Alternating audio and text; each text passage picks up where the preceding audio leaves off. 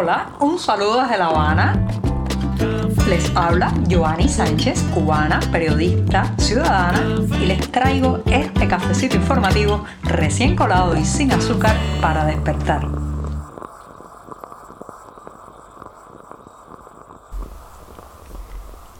Se nos acaba la semana informativa en este programa. Sí, llegó el viernes cargadito de noticias y de temas por tratar, pero antes de decirles los titulares de este 6 de mayo de 2022 voy a pasar a servirme el cafecito informativo. Así que lo pongo en la taza y mientras se refresca les comento los temas principales de hoy. En un principio voy a hablar de los rostros jóvenes y los métodos actuales. La oposición cubana se renueva. También comentaré que las autoridades han aplazado hasta 2023 la recuperación del turismo en Cuba, pero pero ese pronóstico puede ser también muy cuestionable. Mientras tanto, del petróleo a las redes aumenta la colaboración entre los regímenes de Cuba y Venezuela. Y por último, pues enviar una felicitación por el Día de las Madres que será el próximo domingo en esta isla.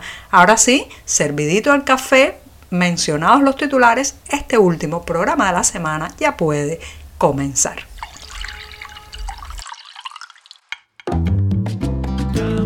Si eres de los que te gusta estar bien informado, síguenos en 14ymedio.com. También estamos en Facebook, Twitter, Instagram y en tu WhatsApp con este cafecito informativo.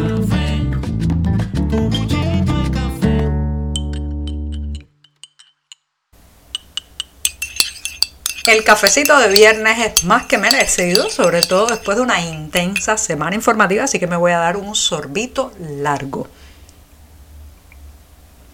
Después de este buchito amargo, sin azúcar y siempre, siempre necesario, paso a un tema que me da muchas esperanzas. Sí, señoras y señores, a pesar de que a veces pues caemos en el pesimismo y pensamos que este régimen autoritario será para siempre y que la mayor parte de las personas valiosas están escapando del país, lo cierto es que también hay un fenómeno que nos debe llenar de ilusión y es que a las fuerzas opositoras y disidentes se están sumando muchas personas jóvenes.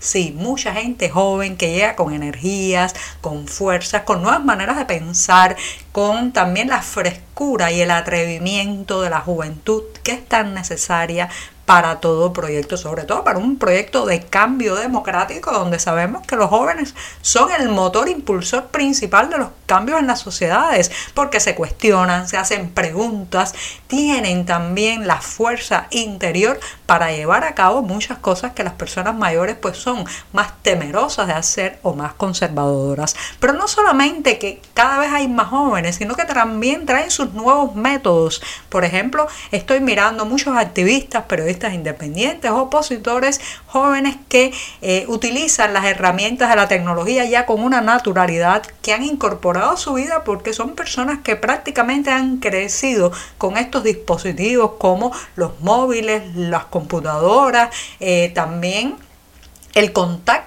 con las redes sociales y con internet. Y entonces traen esa manera de interactuar con la tecnología que hace que el discurso del eh, movimiento opositor cubano, del sector contestatario en esta isla llegue de manera muy efectiva mucho más lejos. Así que sintámonos felices de esta gente que se ha incorporado porque en comparación con el régimen, la oposición, la disidencia en Cuba sí se renueva y cada vez es más joven. Sin embargo, ya sabemos que por allá arriba en la cúpula del poder cubano siguen moviendo los hilos personas que son octogenarios y nonagenarios y quienes tienen menos de esa edad en, eh, en contraposición mantienen un pensamiento viejo y anciano. Sí, se puede tener 60, 65 años como tienen algunos de los altos funcionarios de ahora mismo del régimen cubano y sin embargo tener una mentalidad de la primera mitad del siglo XX. Sin embargo, la disidencia no.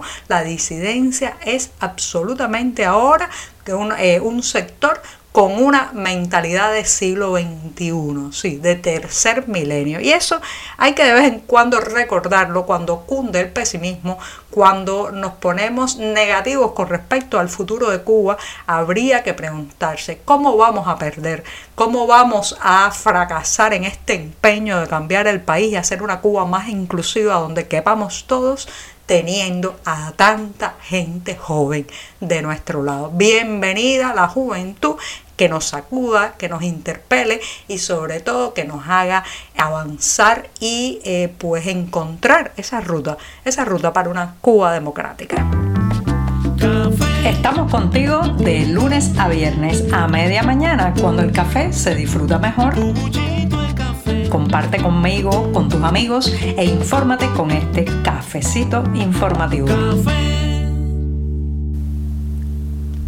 Después de tres días de funcionar en el balneario de Varadero, la Feria de Turismo de Cuba ha cerrado finalmente sus puertas y las noticias no son nada positivas, no son nada halagüeñas. Según el primer ministro Manuel Marrero, quien por cierto estuvo muchos años al frente del Ministerio de Turismo, el año de la recuperación en la llegada de viajeros internacionales será el 2023. O sea, ahora el plazo se corre. Inicialmente las autoridades cubanas habían hablado de que este 2022 iba a ser el momento en que se recuperaran algunos de los números de llegada de turistas a la isla, pero lo cierto es que parece ya un año perdido porque las cifras están muy, muy por debajo de lo planificado y también en comparación con lo que llegaba a la isla antes de la pandemia. Tiene que ver este número tan deprimido con eh, el temor que tienen todavía muchas personas en el planeta a contagiarse eh, por el coronavirus. Yo creo que va más allá. El asunto, señoras y señores, es que el turismo en Cuba no puede competir con otros destinos de la zona al estilo de República Dominicana o Cancún.